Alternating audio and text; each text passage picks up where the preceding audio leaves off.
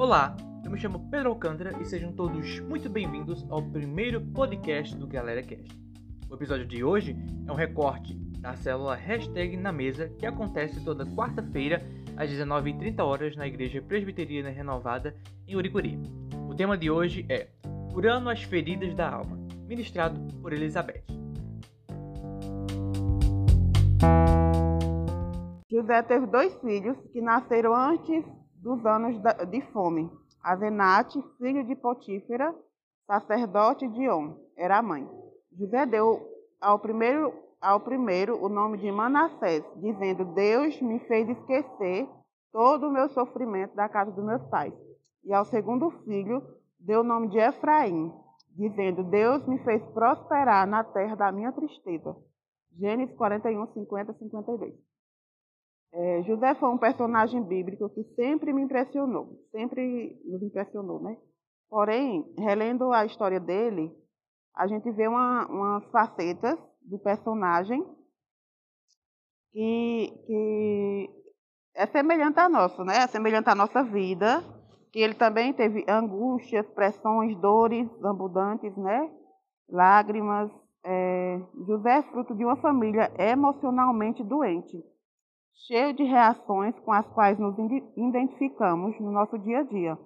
Através das lágrimas de José e em seus momentos mais dolorosos, somos levados a levantar a cortina para mostrar como as feridas da alma que nascem em casa nascem em casa e são escondidas pelo tempo e quando, come e quando começam a aparecer, trazem consequências absurdas. A verdade é que as marcas deixadas pelo passado devem ser tratadas e devidamente curadas. Os dramas e conflitos de José permitem uma identificação com os conflitos de cada um de nós, e sua cura torna-se a palavra de esperança para cada coração ferido. José é um exemplo claro de que na Bíblia as pessoas usadas por Deus eram passíveis de falhas, problemas e dificuldades. O coração de José era o próprio retrato do seu fracasso familiar. Porém, é impressionante a maneira tão especial como Deus tratou da ferida da alma de José. José era um homem bem-sucedido em tudo o que fazia, era um homem temente a Deus e era um homem cheio do Espírito Santo. Mas então, em quais são os sinais de que a alma de José estava completamente ferida? O primeiro sinal é José, José deu o primeiro nome de Manassés, dizendo que Deus fez me esquecer todo o meu sofrimento e a casa dos meus pais, que é o significado do nome do filho dele, né? Está lá em Gênesis 41, 51. O nome Manassés quer dizer aquele que faz esquecer. Ele pega o seu garoto no colo, ele olha para o seu filho e diz: Esse menino vai se chamar o desejo da minha alma. Que era. É, eu falo. Eu quero, é, eu, o desejo da minha alma e eu quero esquecer-me da minha história. Esse filho vai se chamar esquecimento. Então ele espiritualiza o seu problema e não resolve. Ele faz essa confusão e coloca Deus na história e diz: Porque Deus me fez esquecer todo o meu sofrimento e toda a casa de meu pai.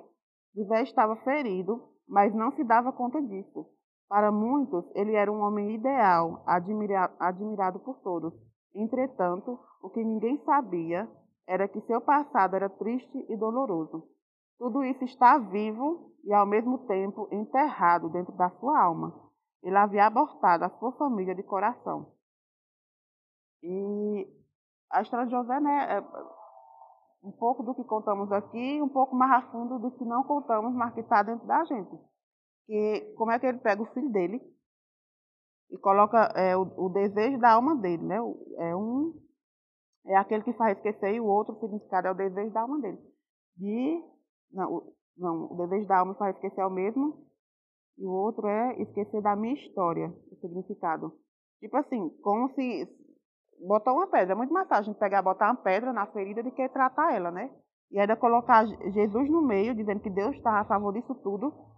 É, tipo assim, ele foi maquiando, passando a maquiagem igual a gente, né? No nosso dia a dia, não quer resolver as nossas feridas e do Egito. Gênesis. E, E o, o como é mais fácil a gente colocar a nossa, uma pedra na nossa ferida e não resolver. Porque é, uma ferida tratada só fica a cicatriz. Para a gente olhar e lembrar que um dia aconteceu para testemunho, para ajudar outras pessoas. Mas uma ferida com, com, com curativo em cima, só com curativo, você botar um, um band-aid numa ferida, ela nunca vai sarar. o band-aid fica só é, mantendo ela. A, ele mantém a ferida, ele não sara. É, botar uma pedra ali, quando você remover a pedra, o band-aid, a ferida está lá, aberta, sangrando. É. E nisso eu queria chegar. É, o, o, no caso, a falta de perdão que José, juntamente com a ferida dele, embolou tudo, criou uma família e deixou lá a ferida com a pedra em cima e a falta de perdão. Botou o nome da, do filho dele já para achar que estava tudo perfeito, não tentar perdoar ninguém, que tipo assim, tinha sido curado, tinha curado. Ele não tinha sido, sido, sido curado. Não é à toa. Ele começa a ser governador e em seguida o, o pai, né, manda ele, os irmãos dele vai lá atrás de comida e tal. E da segunda vez que os irmãos vai lá e, e ele se ele que fala, né, que, que ele era que ele é o José, o irmão deles. E aí ele pergunta como é que tá o pai, não sei se é na segunda ou na terceira. E aí, da, da primeira ele se retira e chora, e da terceira que eles voltam, a família dele volta, os irmãos, ele chora de uma forma tão alta que o faraó escuta que está do outro lado, assim, dá a entender que ele está no lugar longe, não está no mesmo lugar. E ele chora de uma forma tão alta, eu acho que é quando ele revela, ele diz, eu sou irmão de vocês, o José.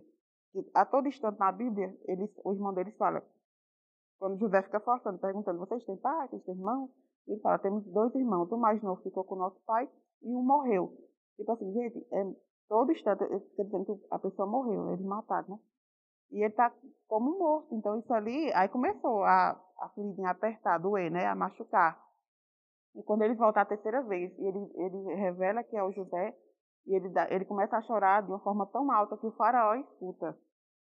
Então ali ele abriu, ele tirou a pedra da ferida dele e ali a gente vê claramente que a ferida não estava, uma prova que a ferida não estava fechada. Que a, o choro dele, o grito, que ali a gente viu que não estava fechado e também começou, a partir daquele show, daquele grito que ele falou, começou a cura dele.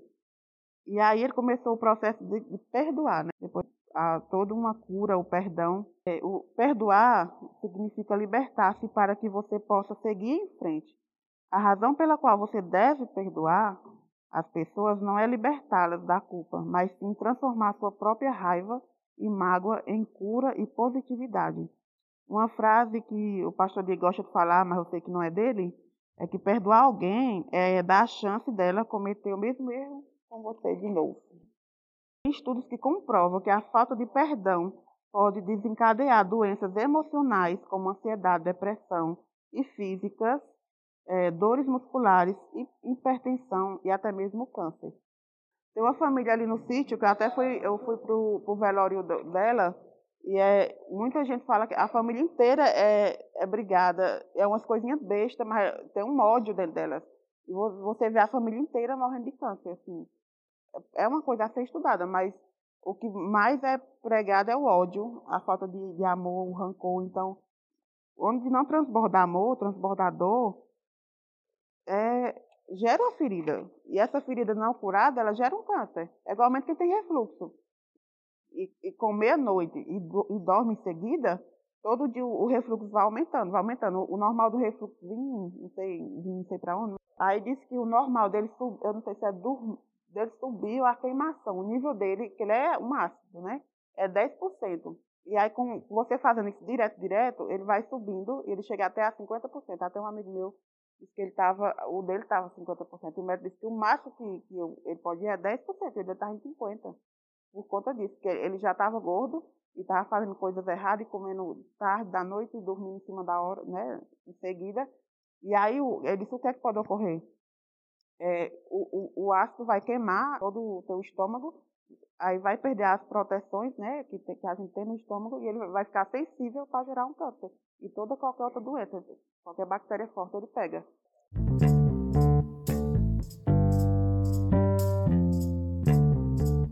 Uma, um exemplo que eu posso dar é, sobre o perdão liderar é, é tipo você trabalhar as suas feridas curadas, trabalhar as feridas curadas.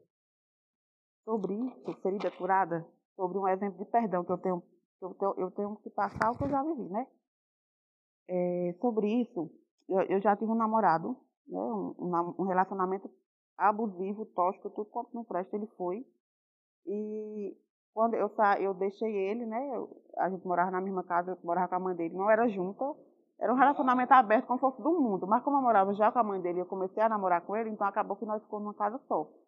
E aí, quando passou três anos, eu saí da casa deles, é, aí eu, ela não falava comigo, ninguém falava comigo. Eu, eu saí sendo odiada. Com seis meses, ele levou um acidente, foi três meses. Ele levou um acidente na BR, bêbado, numa moto, e quebrou a perna. Eu era crente, porém, eu não tinha o conhecimento que eu tenho hoje, porque eu era debaixo do conhecimento da mãe dele, que, que dizia ser evangélica.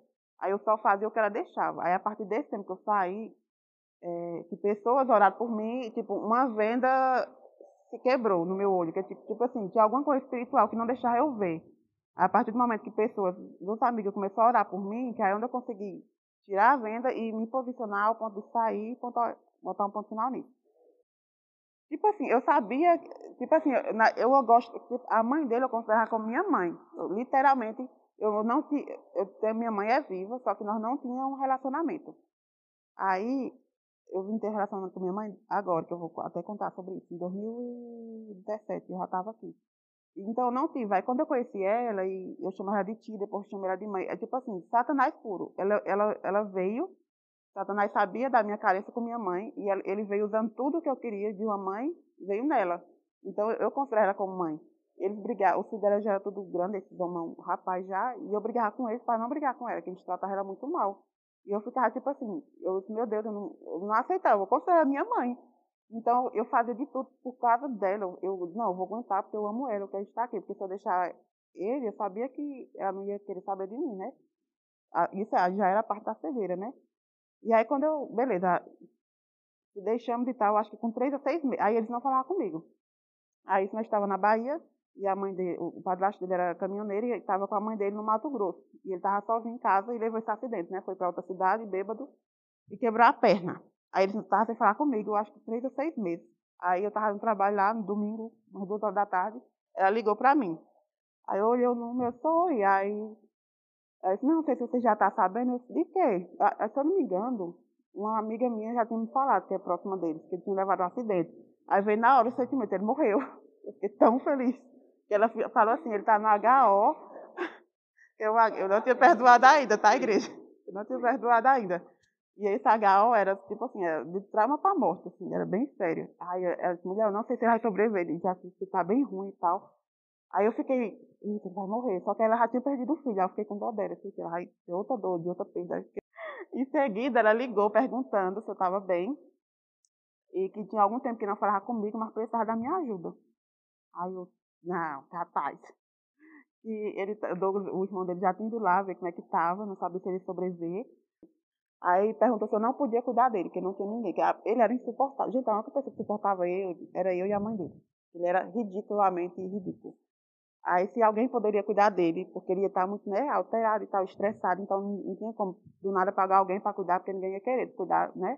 Aí ela perguntou se eu não podia cuidar dele, velho. E assim, na hora, tipo assim, eu sou muito. No servir, eu sou anormal. Eu digo que vou servir depois que eu vou ver o que é que eu vou servir. Importante assim, que eu veja, eu analiso, eu vou servir. Pronto, amém, aceito. Depois que eu vou analisar o que é que eu aceitei. E aí eu aceito, aceito sim. Aí depois eu desliguei o telefone. Eu, eu gente, como assim? Aí eu falei para ela, é, tem algumas condições, que assim, eu vou fazer a comida na minha casa, eu vou levar para ele, vou arrumar a casa é, na hora do almoço, não vou ficar em instância nenhuma sozinha com ele. É, aí precisava de alguém para fazer o curativo. Disseram que eu não ia fazer o curativo, porque eu não queria nem ficar na frente dele, que virar tocar nele, e ainda, porque eu estava perto dele, ele ia começar a ridicularidade dele, que não tem limite. Né? Se ele me vê hoje, ele começa a, a mesma idiotice. Aí eu fui cuidar dele, e, e, resumindo, eu cuidei dele, fiz a comida, só não fiz o curativo. Ele fez, é, quis fazer alguns gracinhos, eu cortei na hora, e pronto. Aí depois eu saí, aí, aí ela voltou, a minha sogra voltou, Nós ficou ainda amiga, depois ela ficou com raiva de mim, inventou lá um endemoniamento. Hoje ela não fala comigo, mas eu fui lá, cuidei dele, dele, né, no caso. E, assim, Jesus purinho, porque a mágoa que eu tinha dele, porque assim, o que ele me bateu, ele me abusou é, sentimenta, sentimentalmente, sexualmente, tudo o que, assim, ele regaçou a minha vida. E graças a Deus eu sou curada disso hoje. Três anos. E, e, e, eu pude, em seguida, com três ou foi seis meses que eu tinha saído, eu não tinha sido curada ainda. E quando eu, assim que eu saí da casa dele, ele me. Ele me eu saía do trabalho às nove da noite, que era o mercado, e ele estava me ameaçando de morte. Ele ia me esperar na porta do trabalho ou na esquina da minha casa. E, e eu disse às minhas amigas, se acontecer qualquer coisa, que estava bem na alta do feminicídio, né? É, foi ele. Aí eu mostrava a mensagem para ela, ela disse, não, amiga, misericórdia, mas denuncia que foi ele, faça tudo para ele ser preso. E eu disse a, a ele e a, e a Vera, né, eu disse às meninas, eu, eu prefiro morrer do que voltar para ele. Porque eu vou morrer, eu vou para a glória. E se não for, a gente tentou, mas eu não volto, eu prefiro a morte que voltar para ele. E depois disso tudo, ainda fui lá cuidar dele e tudo. E a outra parte, eu também fui é, parada, foi sobre a minha mãe. Do, do, por isso que eu falo que é muito importante. Eu falo para alguns que é, é, muito importante a, a gente vir para a escola bíblica, abrir mão do domingo, é bom, é, é tudo, mas minha gente, o, o que a gente aprende aqui na escola bíblica não é normal. Assim, é anormal. É, ó, eu não tinha, eu fui embora em 2010 daqui e já não, eu nunca tive relacionamento com minha mãe. Eu saí da casa dela com sete anos, fui morar com meus avós e desde então ela nunca me aceitou porque por causa da minha cor, e minha irmã era branca, então ela ficou mais com minha irmã, o relacionamento, né? E isso me ficou, e quando eu era pré-adolescente era uma loucura, eu pedia ajuda e ela não dava, e eu ficava louca. E aí não era nada. É. Aí nós tínhamos. É, não tinha relacionamento com mãe. Aí agora, aí quando eu, eu fui para a Bahia que me converti, e sempre ficou teclando na mesma tecla, né? Como assim? Eu sou uma nova pessoa e tal, e não falo com minha mãe. Aí comecei a, a puxar assunto, que ela, minha irmã sempre falou com ela, né? Eu, aí eu perguntava como é que ela estava, não sei o quê. Aí ela, tá, ela sempre pergunta por tu, porque tu não liga, não sei o quê. E meus pais, eles têm essa mania. Ah, porque tu não liga. Eu disse, gente, vocês são os pais, vocês têm que ligar. Só que eles têm isso, eles não têm que, eu tenho que ligar. Eu dizia, eu tinha na minha mente, mano, eu não vou ligar. Ela que é a mãe, ela que errou. Enquanto ela, ela tem que ligar para mim, falar comigo, me explicar por, desde o dia que eu saí da casa dela até hoje, por que ela me tratou assim. Eu, eu tinha isso até 2017, que eu voltei para cá. Eu tinha isso na cabeça, que ela tinha que sentar comigo por telefone, conversar, explicar por que ela fez isso. Eu não entendia. Porque assim, eu nunca fiz nada para ela. Eu queria entender. Aí quando o pastor começou, eu estou anotado no outro caderno o nome do estudo, eu esqueci. O que eu vi hoje também sobre liderança é esse. Líderes feridos, eles geram uma, uma geração ferida. Então a gente não pode aceitar um líder ferido, a gente tem que estar é, sarado e curado. Aí eu, é, alguma coisa desse, de voltar e tal, e aquilo ardendo no meu peito, o relacionamento com minha mãe, o relacionamento com minha mãe. Aí eu peguei, peguei o nome da minha mãe com minha irmã, aí liguei. Aí saí da escola, eu peguei o nome dela, aí fiquei. Uns dois dias com o telefone, assim, meu Deus, eu vou ligar, vou falar o quê? Aí eu disse, mano, diz pra ela que eu vou ligar. Aí ela, ah não, tu se vira. Aí beleza, aí eu liguei pra ela, disse, oi mulher e tal, é Elizabeth e tal, eu não chamava de mãe, chamava de Maria. Eu, chamava pelo nome, né? E aí ela, oi minha filha, não sei o que, eu tava de férias, isso era, eu acho que em agosto de 2017, eu tava, eu tava de férias. Ela disse, ah, você podia vir aqui e tal, qualquer dia. Aí eu disse, e agora eu tô de férias? Eu disse, não, calma, eu tô na carne. Aí, com, beleza, aí não fui, aí fiquei ligando pra ela, de vez em quando, ela, não, eu não, quem sabe o mês que vem eu vou aí. Eu tá bom. Eu tá louca, eu nunca fui lá, vou agora depois de 300 anos, vou lá, para não do nada. Aí, dito e feito, com um mês, eu peguei e liguei pra ela, só, tô indo aí. Ela, beleza. Uma mais louca que a outra, né? Aí eu fui lá, peguei o ônibus na sexta, fui pra lá. Aí quando eu desci lá, meia-noite, quando só passa tarde aqui pra ir pra lá, eu desci lá meia-noite, que ela me recebeu, né? E toda assim, eu vi que ela tava toda errada, o marido dela todo errado. E nós, assim, pegando o percurso para ir para casa, e eu, meu Deus, que é que eu tô fazendo? Tipo assim, 20, eu tenho 29, sei lá, 20 anos, vamos supor, de, nunca teve um relacionamento, aí do nada eu digo que vou para casa da mulher, dormi três dias com a pessoa. Eu disse, isso aqui não é Jesus, eu não sei quem é, então. Aí pronto, aí eu fui convicta, ela não precisa me falar nada, eu só quero criar um relacionamento com ela a partir de hoje. Não importa o que aconteceu. Aí pronto, foi uma chave que virou na minha vida. Aí ela, eu vi que ela queria entrar no assunto duas vezes, mas ela, ela nervosa é pior que eu 50 mil vezes, ela não consegue nem falar. Aí eu entrava, eu estava conversando, ela queria botar o assunto para falar alguma coisa do passado, e eu, a conversa, sei que ela nunca teve a oportunidade de falar nada ainda sobre isso, mas sei que hoje eu ligo para ela duas vezes na semana, ou uma vez na semana. Ligo para ela, dia, antes eu ligava de três em três dias, mas como ela estava sem assunto, aí eu ligo para ela duas vezes na semana, constantemente. Desde há três anos eu faço isso com ela. É, só a benção eu deixei de dar desde que nossa família tem a, a cultura da benção, né? Aí eu deixei de dar desde de, como começar nessa tribulação por telefone. Aí quando eu cheguei lá e dei a benção, ela, ela não sabe receber, ela não tem reação. Aí eu parei de dar para não constranger ela. Mas assim, eu vi que foi a mão de Deus, literalmente. Porque assim, é uma porra muito louca que ele cura. Meu pai, que eu cresci praticamente com ele, com os pais dele, eu ligo ontem me cobrando porque tem três meses que eu tinha falado com ele. Assim, eu falo com minha mãe toda semana, com a pessoa que eu passei a vida inteira sem falar. Eu tinha uma mágoa enorme. Meu pai também tinha, mas hoje, assim, eu falo mais com minha mãe do que com meu pai. A minha primeira tentativa de sair de casa foi com 17 anos. Não faça isso. Eu passei 15 dias, foi aqui em Oricuri. Eu tinha, faltava 15 dias para completar 18 anos. Eu, eu sempre fui criada pelos meus avós. Eu brigava muito com minha avó. Era um, um, pé de guerra. Aí ela sempre mandava, me ameaçava de mandar, eu ficava pé da vida, mandava embora apontar a minha mãe, né? Eu ficava com muita raiva dela. Aí um dia eu arrumei uma amiga pior que eu, e ela disse, não, bora morar lá em casa. E eu ficava chorando, butear e tal com ela. Aí ela, não, bora morar lá em casa. Bora, resolvi uma vida. Aí chegou o final de semana, eu disse, tá, vou, a senhora fica mandando eu embora direto, foi embora hoje. Aí ela, aí eu pedi a vizinha para ajudar. Eu disse todo o drama que ela ia fazer. E a velha já era velha, a bichinha já tinha 70 e poucos anos.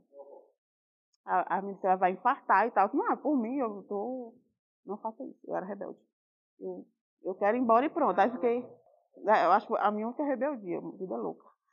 Aí fui, fiquei 15 dias fora. Aí sem nenhum emprego, sem renda nenhuma, não tinha pensão de ninguém fui morar com os outros. Pena que arrumar um emprego em Oricuri. Naquele, se hoje é ruim de emprego, há, do, há, do, isso foi que há 12 anos atrás, era muito pior. Eu, eu, tinha um emprego que eu arrumava de janeiro em janeiro, que era nas festas, na lojinha ali, que até hoje ela estava sendo da concha, que eu ganhava 190 por mês. Hoje, hoje ganho um salário, já está na benção.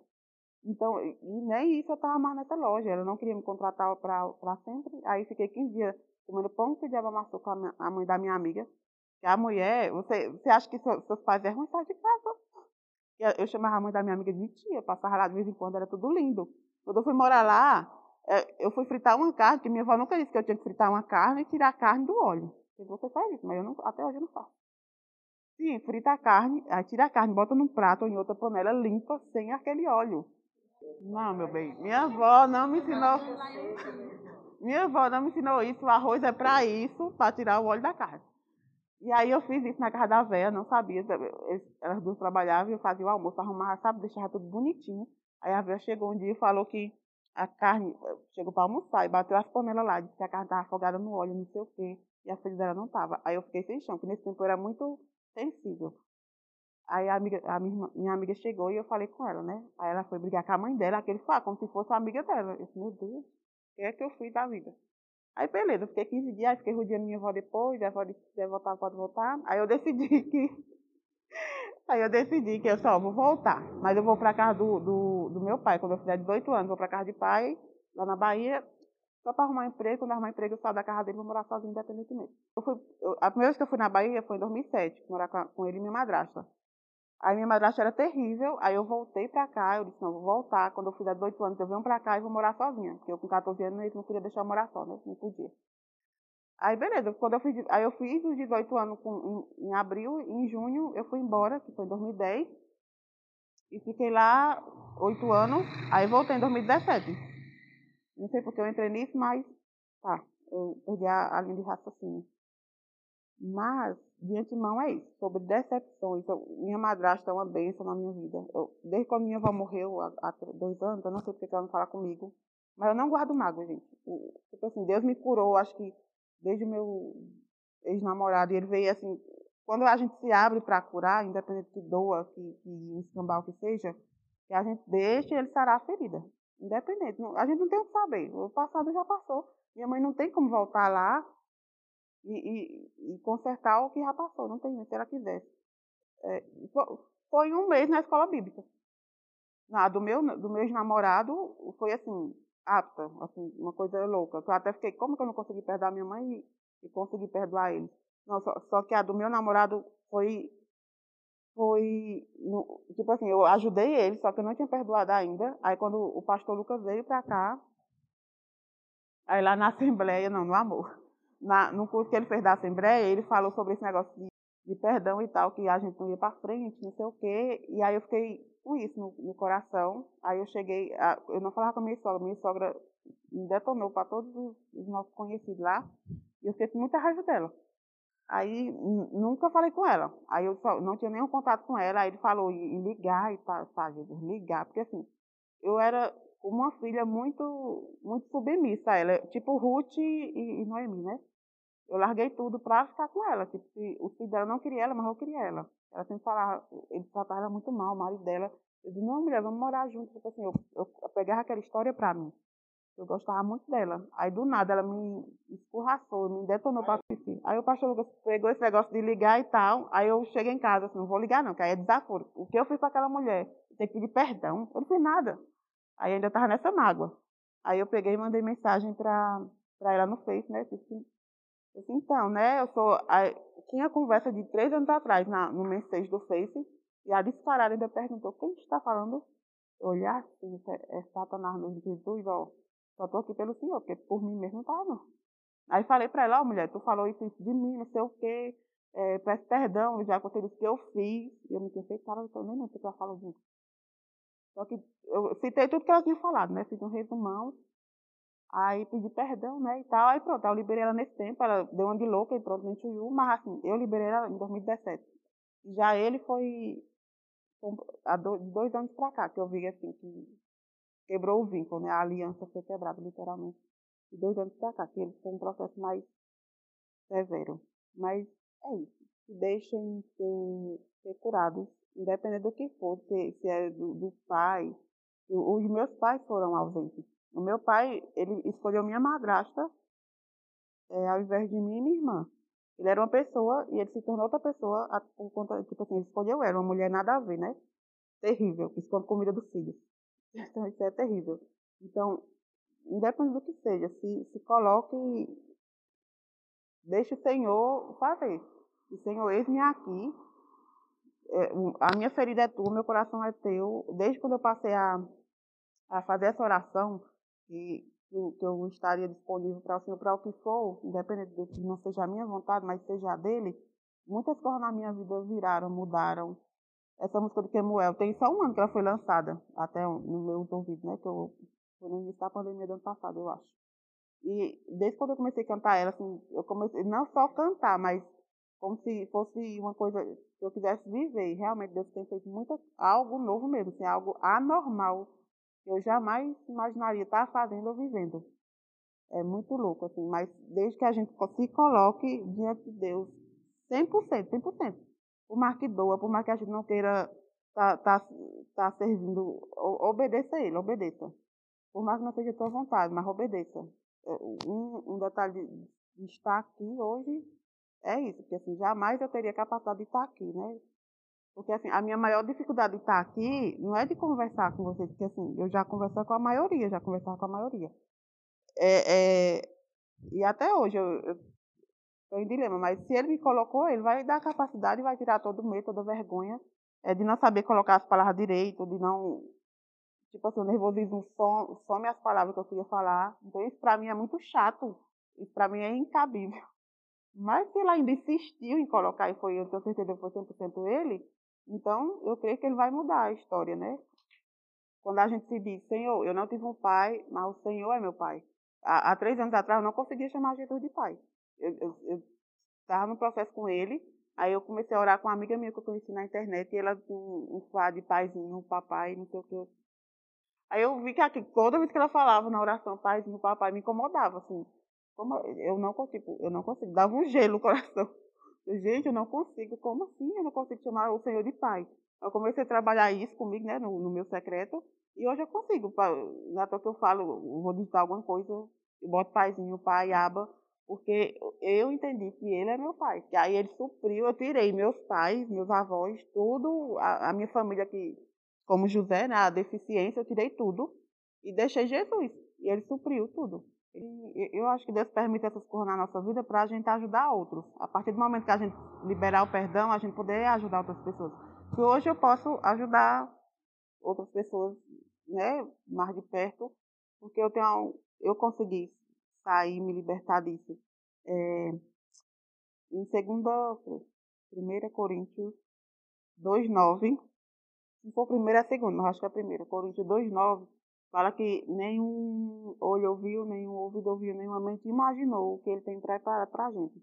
Porque a gente às vezes fica na porque a gente tudo, a, a, minha mente, ela imagina, ela sonha daqui a 300 trilhões de anos. Ela tem capacidade de sonhar minha família, financeiramente tudo. Aí Jesus vem com segundo, 1 Coríntios 2,9 e fala isso. Aí a gente, eu acho que acontece com todo mundo. É um dos paradigmas. A gente sonha muito, a gente tem uma capacidade muito rápida de sonhar, de criar, muita loucura. Aí Jesus vem e fala isso, que a gente não sonhou, nem ouviu, nem viu nem tem noção do que ele tem preparado para a gente. Basta a gente se dispor. Aí a gente fica estagnado por quê? Porque a gente quer sonhar, quer ver, a Jesus não falou. Aí eu não vi, ah, não estou tendo uma noção, estou tendo um sinal, então Jesus não vai fazer. Aí a gente limita Jesus a nós. Porque eu não vi, eu não sonhei, eu não estou vendo, eu não estou sentindo. É porque assim, o, o que eu vivo hoje é impossível eu ser uma pessoa bem sucedida daqui a 10 anos. Mas não é na nossa visão, é na visão de Jesus. O que ele, o que ele me transformou em 10 anos, meu Senhor Jesus, o, o que eu me tornei mais, mais capaz, mais inteligente espiritualmente mais, mais próxima dele, mais, mais tudo, assim. Tem algum, muitas áreas que faltam? Tem, mas a, desde quando eu entendi isso, que, que ele faz, ele, é assim, ó, de, demora muito tempo ele fazer as coisas de repente. O pastor Diego gosta de falar isso e em outros pastores que eu sigo demora muito tempo para a gente. Mas ele é assim, ó, basta ele dizer, é, muda hoje. É, o testemunho de, de Thales Roberto, testemunho eu vi um podcast dele, que a vida dele virou em dois anos. Ele morava num barracão com o pai dele, eu acho que com o irmão, passando fome. Ele passava fome. Não passava fome, porque era, o barracão era no fundo de um mercado grande, de, eu acho que do interior de São Paulo, e o mercado jogava lixo, né, ali, corra vencido, lixo mesmo. E eles comiam isso ali. Ele comia do lixo. Aí do nada ele passando na rua um dia, alguém falou de Jesus, ele converteu, foi para a igreja. Alguém perguntou, ah, tem negócio de cantar. Falei, ah, vamos tentar. Aí deu certo cantar. Aí alguém ouviu ele cantando, ah, vamos gravar um CD, vamos gravar um CD, tipo, de dois anos que ele estava comendo lixo, ele subiu a ter uma pessoa, o, a, o, a pessoa que escolhia a roupa dele, que fazia os modelos da roupa que ele queria, eram os mesmos que fazia dos atores da Globo. Não, da Globo não, do dos atores do, dos Estados Unidos, do, do esqueci daquela mulher lá da Angelina Jolie, esses povos assim. Então, é, lógico que não justifica, mas eu entendi ele. Porque de dois anos, é, por isso que às vezes tem coisa que a gente, Deus, ah, não, não, muita gente fala, né, não vou dar, Deus não dá certas coisas que a gente não vai saber administrar. Mas Deus deu a ele, Deus sabia o que ia acontecer. Só que a forma que ele está vivendo hoje, tipo, né, de tudo que ele fez e falou que estava vivendo da própria mão, do próprio suor, não sei o que que Deus. É, ele falou meio que algumas coisas sobre contra Deus, né? E ele falando que se arrependeu disso, e ele falou, ele falou aquilo por conta da, da soberba, do, do dinheiro, a fama subiu aqui. Ele falou isso aí? Sim, ele falou, eu vou é, mandar para vocês. É, e ele fala, hoje ele mora nos Estados Unidos, porque ele, o Brasil é o eu, eu não posso voltar para o Brasil. Porque lá eles botam, se tu tem problema com, com alguma coisa de fama, não é lá o teu local, porque eles, eles te adoram, os crentes principalmente. Não, não é diferente de crente mundano. Eles te adoram mesmo, eles faz, eles ficam ali, tipo um show, ninguém vai para um, tipo, show dele, eles, ninguém ia para adorar Jesus. Podia me adorar. Eles ficavam cantando meu nome e aquilo sobe para a cabeça. E minha esposa todo tempo puxando a rédea, puxando a rédea, e eu não estava nem aí. Até no ponto que ele chegou onde chegou. Só que assim, eu achei, ele fala muita coisa e é muito forte, eu achei muito tremendo. Quando você olha por trás, que é mais fácil a gente julgar, ah, falou aquilo porque estava rico. Mas quando você olha o detalhe da história, é muito forte, muito, muito forte mesmo. É porque assim, pode acontecer com qualquer um de nós, porque hoje a gente está aqui numa vidinha normal, E a música, porque assim, é a sua fama, aí vai, é o melhor, é o melhor e você vai subindo. E quando você vê, de muitas músicas que eu tô, que assim, que eu, eu gosto de música, amo, eu não tenho um dom para assim, de cantar, não tenho, mas eu gosto muito da música. E de, de muitos que eu sigo, eu estava vendo um podcast de um, de, de uma banda, eu sou a doida do podcast, é, de, de uma banda muito, muito renomada, espiritual, e eu não lembro, não lembro o nome dela. E aí o menino falou assim, o, o doidão do baixo. É, não, não. Licença que eu não vou dar spoiler. Vou falar. Aí eu tenho. Sonho Louvor, já fui no, show dele lá na Bahia, eu vou falar já sobre ele. E aí ele falou assim, você. Gente, ele citou uma palavra muito fácil. Ele, é, tipo, aí ele apontou pro. pro é o Ruby, o Ruby Podcast do Bruno, né? Aí disse, o Brunão, que é mais bom da palavra, gente, ele citou, tipo assim, João 3,16, o que sabe mais, mas ele não citou, ele só falou, tipo, o que Deus fala lá, que não pode, vou citar 1 Coríntios, né? Tipo, Rodrigo, tu que é mais bom da palavra, é, que Deus fala lá, né, não sei aonde, que é, nenhum olho ouviu, nenhum ouvido ouviu, tipo assim, muito aleatório, e você para assim, como assim, velho? O cara que vai lá em cima, levar o, muito espiritual, né? O que a gente coloca, a mídia coloca eles como espiritual. Tipo assim, e muitos outros, muitos não tem, tem muitos outros que a gente segue. Tipo, aí eu vejo, é uma profissão, é, é uma profissão e não uma missão. Eles estão para cantar, canta para Deus. Só que ao mesmo tempo, até vi um testemunho do Kemuel também falando que eles também se perdem, eles também não tem tempo que eles não, não buscam, tem dia que eles amanhecem e não quer buscar. E aí dá um estalo, eles vão cantar por cantar, a música pronta, e depois Deus vai lá e encontra, né, dá um estalo neles. Vocês precisam voltar, precisam isso. A maioria do, do, das bandas gospel é isso. O, o, o, show de som e louvor que eu fui lá na Bahia, eu fiquei horrorizada, porque assim, é, eu fui, já, já foi muito show do mundo, e eu, eu acho que o show que eu mais sei que o povo gritou igual um louco foi o de Bruno Marrone. E não gritaram tanto que os crentes gritaram para e louvor. Eu fiquei horrorizada. Isso que o Bruno Marrone, acho que tinha umas 20 mil pessoas. O de som e louvor, tinha, acho que tinha umas 5, não, tinha 10 mil pessoas. Minha gente, eu fiquei três dias com o ouvido, assim, com o barulho. Eu, aí eu, assim, eu tive um, uma, um momento espiritual no meio da loucura deles. Eu, gente, como assim? O povo vem idolatrar eles. Aí eu perdi o amor por eles, porque assim, o, tem o som, o CD gravado, som louvor, o show ao vivo é a mesma ministração, o mesmo versículo. Eu disse, como assim, gente? Como assim? Deus, Deus não renova, tem que ter outra ministração. A ministração do CD foi um, ao vivo é outro, do próximo show é outro. E eu vi que você botar no YouTube, a ministração é igual no CD, todo, todo igual. Eu, gente, sei que o povo do só que o brasileiro, como o Thales falou, ele eleva, ele faz a fama chegar mais ainda, porque ele bota a loucura. Aí, sabe, tô falando dos, dos católicos que adoram não sei o quê, que adora banda ou adora isso ou aquilo, mas o, que era aqui no show, no show de São e Louvor? É, a mulher chama de lindo, ele fala, não desce do ônibus, a mulher querendo agarrar ele. Eu, eu, qual é a diferença? Qual é a diferença desse show para o show mudando? Então, a gente não pode aceitar ninguém menos que a gente, em termos de quê? É, uma liderança ferida. Se alguém, ah, é porque não tem ninguém para os jovens, vou colocar uma, uma pessoa nada a ver. Porque, assim, uma pessoa, tipo assim, como que é a vida dela?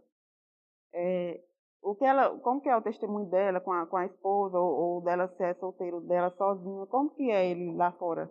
Porque, assim, eu, se ele faz isso, eu não vou aceitar para mim, porque se ele faz isso, ele vai passar para nós. Porque, assim, por conta, eu acho, desse detalhe que não é observado, que muitos jovens estão com, com grandes feridas, com um grande dilema que não consegue resolver, porque a, a liderança é, é, é, ferida, aí como é que eu vou me abrir com a liderança ferida? Se ele não tem a palavra de amor. Então, que a gente, não sei se vocês estão conseguindo entender. E até se chegar para mim, ah, vou botar a casal fulano para te ajudar. Se eu analisar, eu levo até a Bíblia, se não aceito. Se, se tiver isso, isso eu não aceito. Porque assim, se não está gostando de mim, bote alguém lá dentro, porque lá dentro tem gente capaz. E se eu vier sair, porque assim, eu tenho, é, né, tentando estudar e tal, vou tentar aplicar o FIES, se der certo, pode ser que eu saia em janeiro, ter que mudar de cidade. Então, que, que já fique sabendo, tá? Não, do nada eu ter, ah, vou embora. Você já fique sabendo disso. E que a gente vir comigo sem mim, não, não aceitar ninguém menor que a gente. Porque aqui, cada um de vocês são muito, muito bem resolvidos com Deus, assim, tem uma vida espiritual, uma caminhada com Deus, ok. Então, não aceitar alguém que tenha pedras, todo mundo tem espinhos. A rosa tem espinhos, né? E lá em cima é a rosa. O espinho não, não machuca a rosa, é embaixo. E tem uns caminhos que é tipo a, a caminhada da vida, que está ali da rosa. E lá em cima, o espinho não está na rosa. Então, que, que, que nós venhamos aceitar uma liderança que, que venha, que seja tipo a rosa, que não tenha um espinho nela. Porque se a, a ferida não tratada, é, líder com ferida aberta gera é, uma geração com ferida aberta. Como é que eu vou curar vocês? Se esses dilemas que eu citei aqui da minha família, se eu tivesse mal resolvida, como é que eu ia ajudar vocês? Vocês iam falar de relacionamento para mim, eu dizer, não, cai fora, velho, cai fora, porque eu já fui um abusivo e vai dar muito ruim sobre o discipulado. O discipulado não é só discipular no para batizar, não. Discipulado é a vida toda. É para gente andar junto, de mão dadas. É, sempre que houver dúvida, conversar. Isso é um discipulado, é para a vida toda, até que Deus separe. Discipulado na igreja a gente só escuta quando é a respeito de batismo, né? Ah, vamos. E pronto, acabou o batismo já era. E não é assim. Não que eu estou indo contra a igreja, estou dizendo, ah, o meu discipulado, entendeu? Eu vou. É eu quero cuidar nessa forma, de discipular a vida toda. Não é só agora, no começo, não é só isso. Isso. É, um, é, um, é discipular para sempre. Até ser uma líder inútil.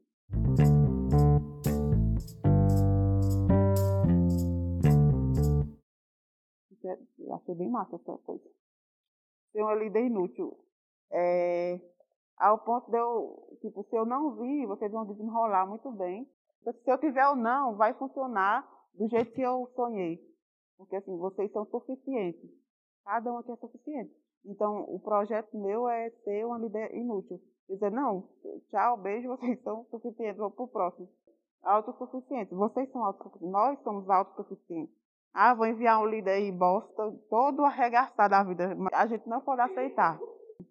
E é isso, gente. Alguma dúvida, sugestões para a reunião?